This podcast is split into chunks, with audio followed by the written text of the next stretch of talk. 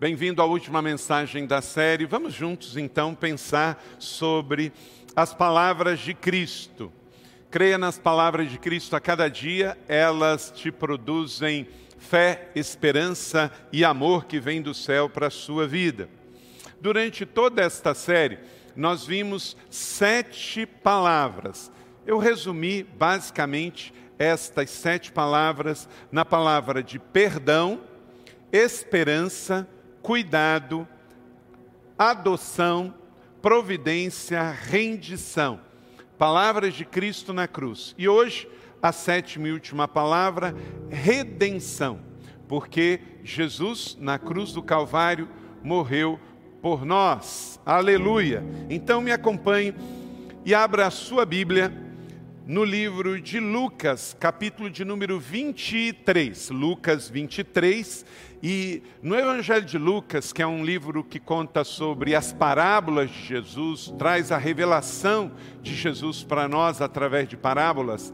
Os dois últimos capítulos são maravilhosos, capítulo 23 e capítulo 24, porque o capítulo 23 fala de Jesus já ressurreto e temos uma colocação única nas Escrituras, que é os dois discípulos no caminho de Emaús. Um sabemos o nome, chama Cleopas, e outro não sabemos o nome, mas eu acredito que é para identificar eu e você com esta história. Porque poderia ser eu e você andando ali com Cleopas, porque também somos discípulos de Cristo. E termina Lucas 24, sobre a ascensão de Jesus ao céu. E sabemos que o Evangelho termina falando sobre a ressurreição e a ascensão de Jesus, porque ele morre, ele ressuscita, volta e aparece aos discípulos, aos onze, também aparece aos quinhentos na Galileia, mas a Bíblia fala que em Betânia ele assunta aos céus. E aí vem o livro de Atos, que Atos é sobre a vida de Jesus subindo aos céus e o Espírito Santo descendo à terra, e assim continua a palavra de Deus. Aleluia! Eu amo a Bíblia Sagrada. A Bíblia não deixa nada na dúvida, porque ela do começo ao fim é a palavra de Deus. Ame a Bíblia, leia a Bíblia, e quem anda na palavra não anda na dúvida, anda na resposta, não anda no medo, anda na fé, não anda na incerteza, mas anda na glória de Deus. Aleluia! Glória a Deus, glória ao nome do Senhor. Então vamos lá.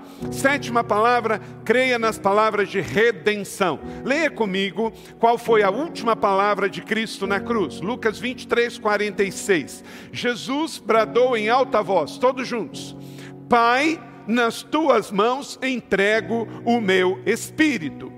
Tendo dito isto, expiou. Jesus termina aqui para a gente começar da onde ele terminou. Você imagina o pessoal dizendo assim: não vai dar em nada. Olha lá, morreu. É, só que na cruz não termina, na cruz começa. Aleluia. Quando ele diz expiou, é porque estava tudo começando. Aleluia. E aí nós temos a continuação dessa história. E sabe quem continua essa história? Você, meu irmão. Eu, esta igreja. Este tempo que estamos atravessando, estava tudo previsto. Sabe por quê? Porque temos um Deus que é Pai, um Cristo que é Rei e nós somos noiva. Então, não tem ninguém sozinho. Você não está sozinho. Você até pode ser uma pessoa que só você na sua família é um crente em Jesus, mas eu quero dizer para você: você não está sozinho. Você tem um Pai no céu, você tem um Cristo no trono e você tem uma família na terra que é a sua igreja. E nós estamos com você. Vamos atravessar esse deserto junto, vamos atravessar essa pandemia junto. Então, vamos ter a vitória em Cristo Jesus, o Senhor. Somos família, família para pertencer. A nossa fé não é de um Cristo morto, é um Cristo ressurreto, um Cristo vitorioso, e na cruz, na tumba, nós temos a fé e a convicção que tudo foi por amor. Não é uma história de terror, é uma história de amor por mim e por você. Tá ligado? Então, nessa certeza, a palavra de Cristo na cruz não é uma palavra de derrota, é uma palavra de vitória. Nas tuas mãos eu entrego o meu espírito. Jesus não estava dizendo assim, ó, terminei, estou jogando a toalha, estou aqui sem nada para fazer. Não. Quando ele termina, ele coloca a sua vida no lugar mais poderoso da terra.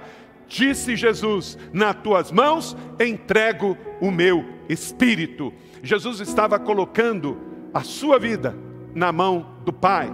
E é isso que temos que fazer todas as noites na nossa casa, entregar a nossa vida nas mãos do Senhor, no lugar mais seguro da terra. Naquele domingo de manhã, como cantamos hoje, na beira do túmulo do domingo de manhã, amedrontadas, as mulheres baixaram o rosto para o chão e os homens disseram: Por que vocês estão procurando entre os mortos aquele que vive? Ele não está aqui porque ressuscitou. Lembre-se do que ele disse quando ainda estava com vocês na Galiléia. É necessário que o Filho do Homem seja entregue nas mãos dos homens pecadores, seja crucificado e ressuscite no terceiro dia. Estava tudo previsto. Por mais que fosse difícil, já estava programado o domingo da ressurreição nas tuas mãos entrego o meu espírito. Isso não era novidade, sabe por quê? Salmo 31, leia aí, já estava previsto até essas palavras. Nas tuas mãos entrego o meu espírito, resgata-me, Senhor, Deus da verdade. Salmo 31, verso 5. Que o povo judeu possa também reler o livro de Salmos e ver que também os salmos, já com poesia e beleza, apontavam quase mil anos antes, para aquele dia glorioso na cruz do Calvário, que Jesus entregava a sua vida nas mãos do Pai. Stephen Furt disse: Jesus não foi uma vítima passiva, como parecia aos que observavam, mas sim, ele foi agente ativo na sua morte sacrificial. De forma intencional, de forma espiritual, ele entregou tudo por mim e por você.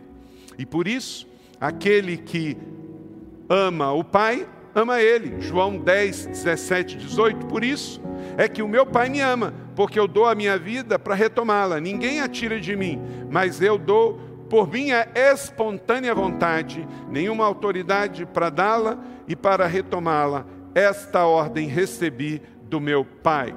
Jesus entregou a sua vida por espontâneo amor. Ele recebeu esta missão, aceitou, cumpriu até o fim e com toda a autoridade morreu vicariamente na cruz do Calvário. Por isso, eu e você temos a certeza da vida eterna. Então, não há nada mais que possa nos separar do amor de Deus que está em Cristo Jesus, o Senhor. Por isso, não somos o povo que andamos por vista, mas andamos por fé, porque seguimos aquele que é o caminho. João 14, 6, eu sou o caminho, a verdade e a vida, ninguém vem ao Pai senão por mim. Nós não vamos ao Pai pelas boas obras, pela religiosidade, pela doutrina, mas por Jesus. O nosso destino é uma pessoa, Jesus Cristo de Nazaré. Anote aí, quero te dar sete princípios para que você e eu possamos viver aqui na terra sob as palavras de redenção de Cristo.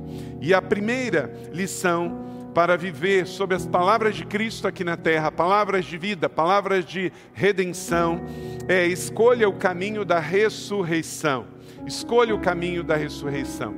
O caminho da morte é o pecado, mas nós não escolhemos o caminho da morte, nós escolhemos o caminho da vida, da ressurreição. Lucas 24, 13, 14 conta a história então de dos discípulos no caminho de Emaús. Emaús era uma pequena cidade, 11 quilômetros de Jerusalém, pertinho de Belém, hoje faz parte da grande Jerusalém.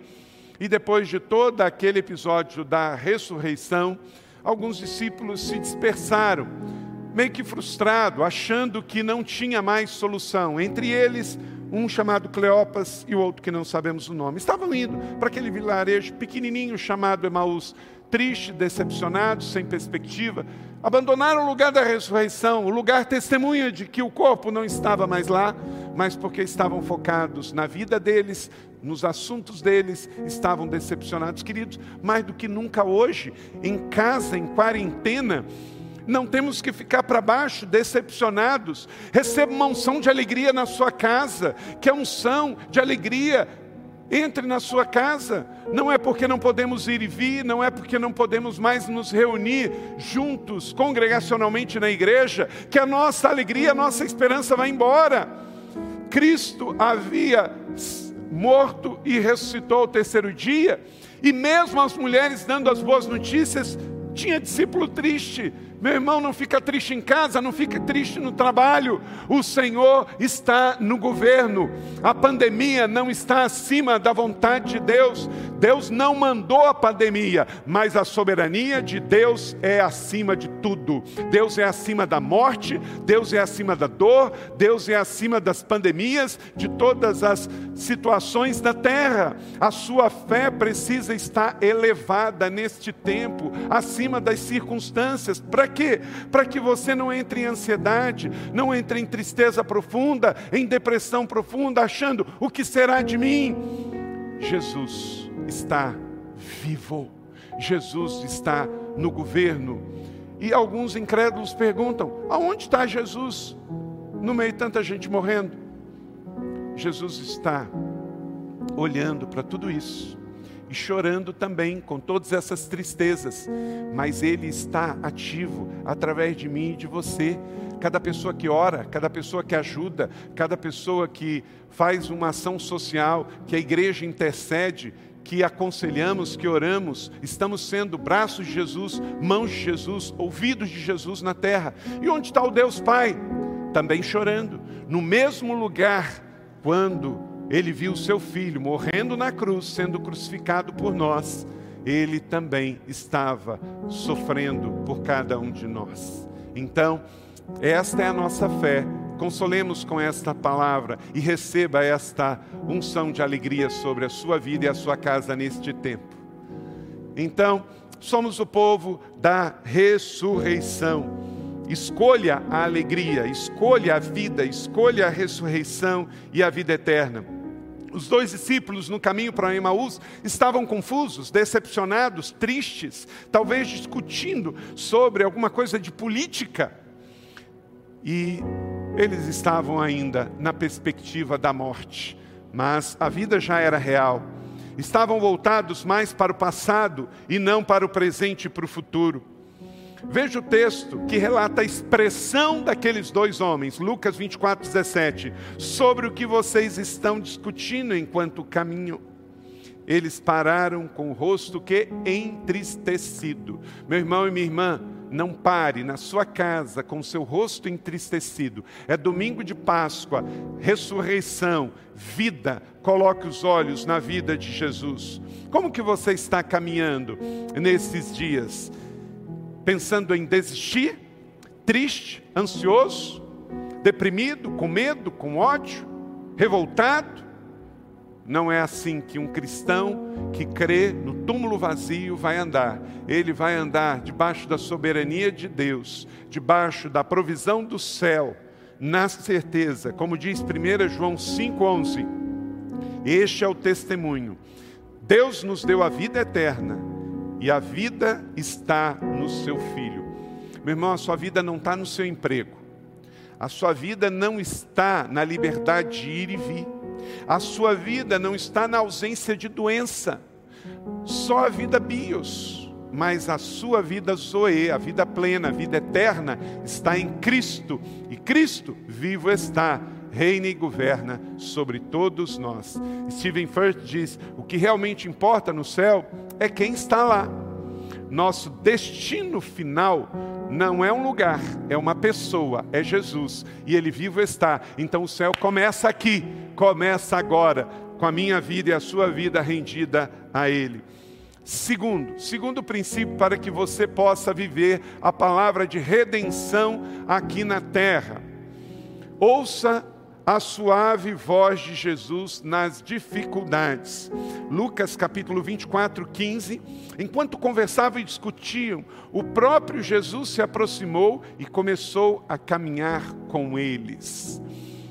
Quando a coisa fica difícil, a caminhada fica longa, Jesus vem e entra na nossa história, caminha conosco, Ele é Emanuel, Ele é Deus conosco. Eu lembro de um hino, que eu tenho a letra aqui, da inódia cristã, que os mais antigos já cantavam, os pais, os avós, está no cantor cristão, na harpa cristã, manso e suave. Diz assim: manso e suave Jesus convidando. Chama por ti e por mim. Eis que a porta te espera velando. Vela por ti e por mim.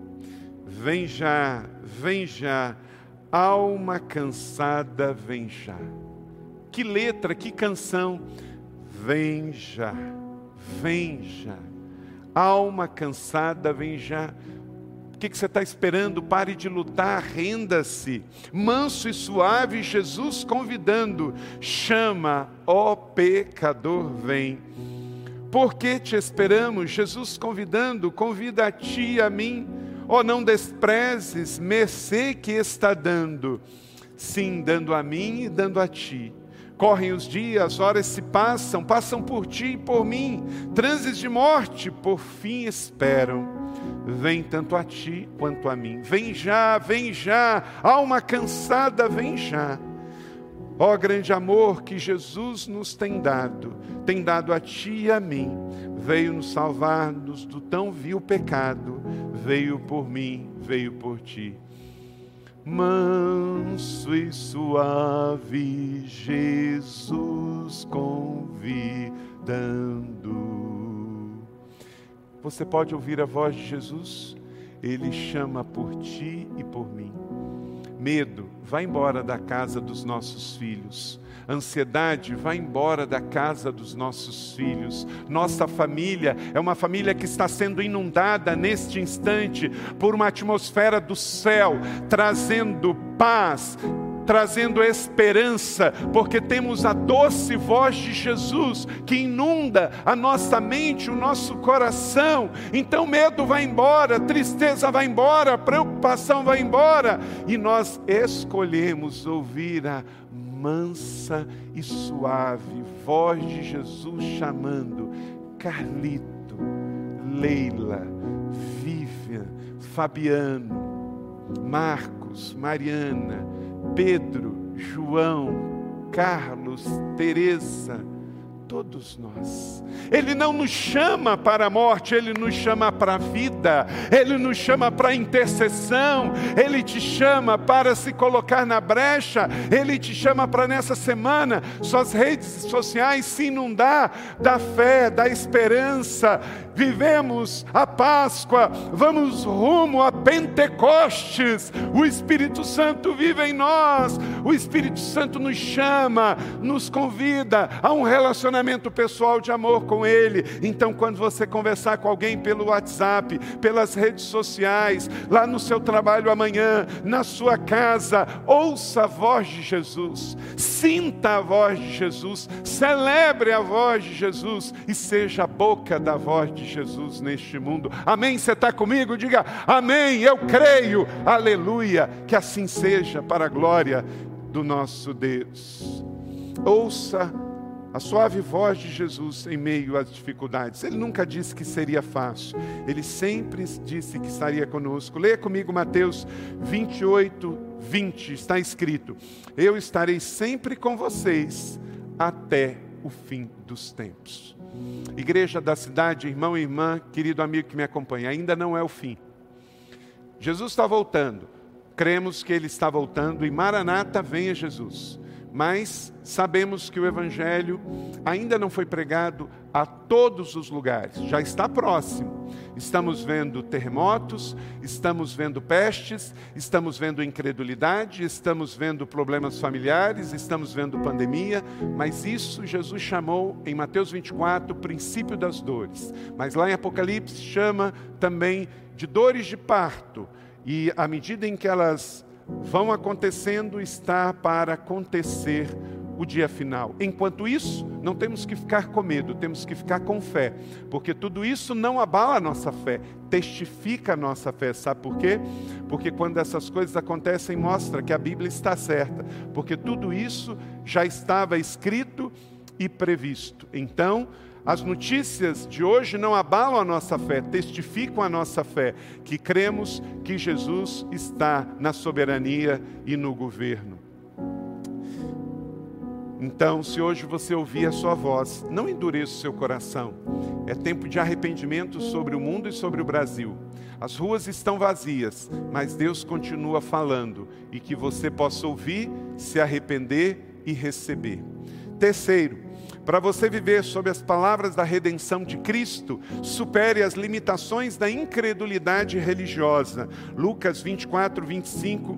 E eu lhes disse: Como vocês custam a entender e como demoram a crer? Jesus chega ao lado de Cleopas e seu amigo, e a sua mansa voz os convida. Mas depois vem uma cajadada e diz: Vocês são cabecinha dura, né? Por que, que vocês não entendem? Por que, que vocês custam a entender?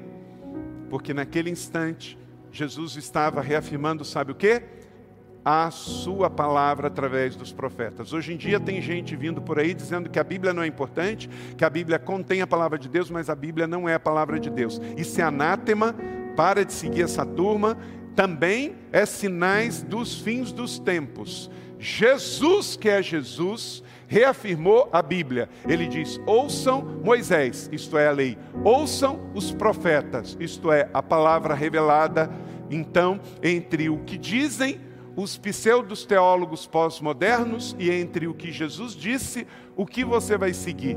Porque há uma coisa só na nossa fé e Deus não é Deus de confusão. Cristo sim, Bíblia sim, igreja sim. Ok? Não vem com confusão. Cristo sim, igreja sim, Bíblia sim. Esta é a vontade de Deus. Cristo que foi Cristo reafirmou a lei e os profetas. Por quê? que alguns que querem chamar atenção para si, porque vivem pela polêmica, querem confundir você. Rejeite, é anátema, é heresia faz parte também dos fins dos tempos. Entre o que o mundo diz e o que Cristo diz, fique com o que Cristo diz. Quem ama Jesus, ama a Bíblia. Você pode dizer isso comigo? Quem ama Jesus, ama a Bíblia. Aleluia. Uh! É isso aí, gente. Vamos lá. A religião sem um relacionamento com Jesus, ela é cega, ela gera heresia dois problemas que também nos atingem hoje e atingiram aqueles discípulos: dificuldade para entender o que Jesus e Sua palavra revelam, e incredulidade e demora para crer. Então, a religião sem Jesus, ela é cega e ela é surda. A leitura bíblica sem revelação do Espírito Santo informa, mas não transforma. A revelação sem obediência é ineficaz. Jesus está para reafirmar a sua palavra. Jesus morreu por pessoas e não por argumentos. A religião complica, mas Jesus simplifica. Ele nos capacitou para sermos ministros dessa nova aliança, 2 Coríntios 3, 6. E nos capacitou para sermos ministros da nova aliança, não da letra, mas do Espírito. Pois a letra mata e o Espírito vivifica. Quer dizer, a fé acima de religião pelo poder de um relacionamento ressurreto com Cristo, cremos na Sua palavra e vencemos todas as coisas. Quarto, para você viver as palavras de redenção de Cristo, confie na liderança profética das Escrituras. Lucas capítulo 24 e 25, como demoram a crer em tudo que os profetas falaram, Jesus reafirmando a importância da palavra profética revelada. Deus sempre fala por meio dos profetas. Decida confiar na voz profética da sua igreja. Tudo, em tudo, Deus fala. A profecia traz proteção, segurança e equilíbrio. A profecia traz libertação e livramento. A profecia traz direção, traz discernimento e sabedoria ativa a atmosfera do sobrenatural do céu, traz avivamento à terra, paixão da presença de Deus e da sua vontade, traz recompensa. Até Jesus reafirmou isso em Mateus 10, 41. Quem recebe um profeta, porque é profeta, recebe a recompensa do profeta. Então, creia nisso e ative isso na sua vida em nome de Jesus. Creia na palavra e sereis salvos. Creia nos profetas e prosperarei. É assim que anda a nossa vida. Na bênção do entendimento para a salvação e na bênção da prosperidade para reinarmos com Cristo em vida. Aleluia. Há uma recompensa profética na sua vida. Então, dirija-se na terra pela palavra de Cristo.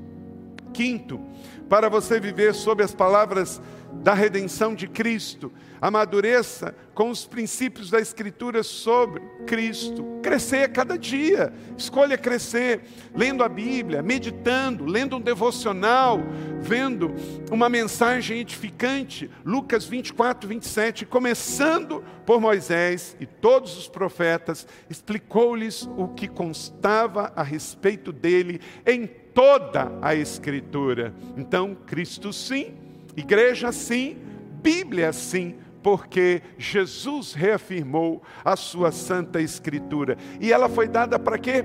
Para o nosso crescimento. Quanto mais você lê a Bíblia, do Gênesis ao Apocalipse, 66 livros, 39 no Velho, 27 no Novo, elas testificam de Cristo, elas são a mensagem do Pai para nós, através de profetas, através de reis, através de homens e mulheres, e à medida em que eu leio, que eu ouço, eu cresço. Aleluia, glória a Deus por isso. Então, comece a ter um crescimento exponencial na fé nesse tempo, deseja ardentemente crescer. Este é o ano da palavra e da família profeticamente para todos nós. Lucas 24, 32 os discípulos falavam que quando Jesus começou a falar sobre a Bíblia, olha só, como é que Jesus começou a falar sobre a Bíblia, olha o que, que aconteceu. E isso também vai acontecer na sua vida e na sua casa, à medida em que o pai fala para o filho da Bíblia, à medida em que a casa escolhe crer na Bíblia não estavam ardendo os nossos corações dentro de nós, enquanto Ele nos falava no caminho e expunha as Escrituras. O que, que era a Escritura? Era o livro da lei, era o livro de sabedoria, eram os livros dos profetas. Jesus lia a Bíblia. É que tem profeta hoje que não está lendo mais a Bíblia, então ele acha desnecessário. Mas Jesus lia a Bíblia. Sabe o que, que é isso? São falsos profetas. A Bíblia fala que nos finais dos tempos iriam ter falso profeta. Para ser falso profeta tem que ser chamado de profeta, não é verdade? Então, tem profeta de hoje que já não lê mais. Aí, então, como ele não lê, tem preguiça de ler, acha que ninguém precisa ler. Mas é roubada, cai fora, é laço. Ó, Jesus lia a Bíblia, ele reafirma as Escrituras, aleluia. Amadureça lendo a Bíblia e não comentário do que alguns acham acerca da Bíblia. Sabe qual é o problema? Tem gente sem autoridade pegando a autoridade de Jesus, dizendo que ele nunca disse para reafirmar aquilo que ele é. Misericórdia. Mas João 12, 44, 45, então Jesus disse em alta voz: Quem crê em mim, não crê apenas em mim, mas naquele que me enviou. Quem me vê, vê aquele a quem me enviou. Aleluia. Nós cremos em Cristo e na Sua palavra. Sexto princípio para você viver sob as palavras de redenção de Cristo, abra os olhos para o sobrenatural. Nós somos uma igreja que crê no sobrenatural, porque ela ora, porque ela jejua, porque ela adora, e tudo isso só faz sentido no sobrenatural. Por isso temos um ministério na igreja do sobrenatural, ministério profético, porque do céu Deus traz o profético para a terra, mas é necessário ter um povo aqui que crê. Por que, que Jesus não realizou muitos milagres na Galiléia? Por que, que ele amaldiçoou três cidades? Porque não criam. Tem igreja hoje que não crê em milagre. Tem igreja que é sensacionalista, crê até que os dons cessaram, mas a igreja da cidade, essa família da fé, crê no sobrenatural, crê em milagres, crê em ministério profético, crê nos cinco dons de governo, crê que milagres acontecem hoje. E Deus está agindo em toda a terra. Inclusive, esse é um tempo para ver se vamos de fato confiar nele em meio à tempestade da vida. Aleluia, creia nisso. A mesa está posta, o Senhor nos abre o acesso ao sobrenatural. Lucas 24, 31. Então os olhos deles foram abertos e reconheceram, e ele desapareceu da vista. Olha que coisa interessante. Sabe o que aconteceu? Agora Jesus podia ir embora. Porque agora eles acreditavam, agora eles tinham fé. Então, porque sem fé é impossível agradar a Deus, naquele instante, Jesus pode ir. Aí ele termina a obra e vai para o céu. Envia o Espírito Santo, porque naquele instante os olhos foram abertos. Que nesse instante todos que estão nos ouvindo também decidam crer, escolham crer no sobrenatural e que através desta noite, inclusive, de domingo para segunda, quando saímos da Páscoa e caminhamos para Pentecoste, nesta noite você seja visitado em nome de Jesus com um sonho testificando tudo aquilo que o Senhor tem falado nesses 40 dias de jejum e oração até este domingo de Páscoa. Aquilo que Deus quer fazer com você e através de você para o mundo neste tempo. Stephen Furtick, ele também disse: Você nunca estará fora das mãos de Deus. Quando Ele o toma para fora da sua zona de conforto, você estará nas mãos dele. Quando Ele o abençoar, ele o fará com as suas mãos. Quando ele o partir, os pedaços da sua vida ficarão nas mãos dele. Quando ele o der, distribuindo ao mundo, você não estará longe das suas mãos. E ele irá recebê-lo de novo, assim como recebeu o seu filho Jesus. Nada poderá nos separar do amor de Deus em Cristo Jesus. Nada. Até quando estivermos despedaçados cacos na mão dele. E ele tem um plano e um propósito para tudo isso. Tudo foi soberanamente pensado por amor a mim e você. E concluo aqui. Para você viver as palavras da redenção de Cristo, corra para o seu destino de milagres. Lucas 24, 33, 34. Levantaram e voltaram imediatamente para Jerusalém. E ali encontraram os onze e os que estavam com eles reunidos, que diziam: É verdade, o Senhor ressuscitou e apareceu a Simão. Aleluia. Diga comigo: é verdade, é verdade. O Senhor ressuscitou. Eles estavam indo para a insignificância, para a pequena Emaús, mas encontraram Jesus os olhos foram abertos, eles receberam e aí eles deram meia volta e agora eles estavam indo em direção a Jerusalém, ao túmulo vazio, à ressurreição, porque logo, logo viria então, depois de 50 dias, o poder do céu que desceria, Pentecostes, e aí o poder de Cristo fazendo a igreja surgir e a obra continuando até chegar aqui. E nós agora recebemos esta incumbência até que ele volte. Verdadeiramente ele ressuscitou. O nosso destino é milagres. O nosso destino é o centro da vontade de Deus. Nosso encontro com Cristo nos leva ao destino do céu, o destino de ver milagres acontecerem. E o que, que acontece? Lucas 24, 36 49. Enquanto falamos sobre isso, o próprio Jesus apareceu entre eles e disse: Paz seja com vocês. Eu lhes envio a promessa do meu Pai. Fiquem nessa cidade até que sejam revestidos de poder. E sabemos que 50 dias depois, Pentecoste chegou. Aleluia. Então, tudo no plano, tudo no governo de Deus.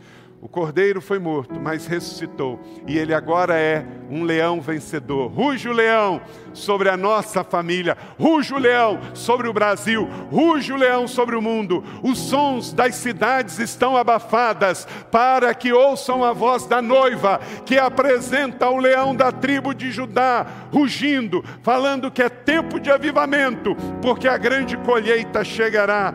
Disse Jesus: Eu sou a ressurreição e a vida. Quem crê em mim, ainda que morra, viverá. Quem vive e crê em mim, ainda que morra, eternamente viverá. Você crê nisso? Diga amém aí na sua casa. O poder da ressurreição está sobre nós, disponível para nós. Não há preço humano a pagar, mas há uma fé a ser ativada. Que venha o Espírito Santo sobre nós com poder. O leão vive e reina. Descanse nesta palavra da fé, meu irmão e minha irmã. Amém?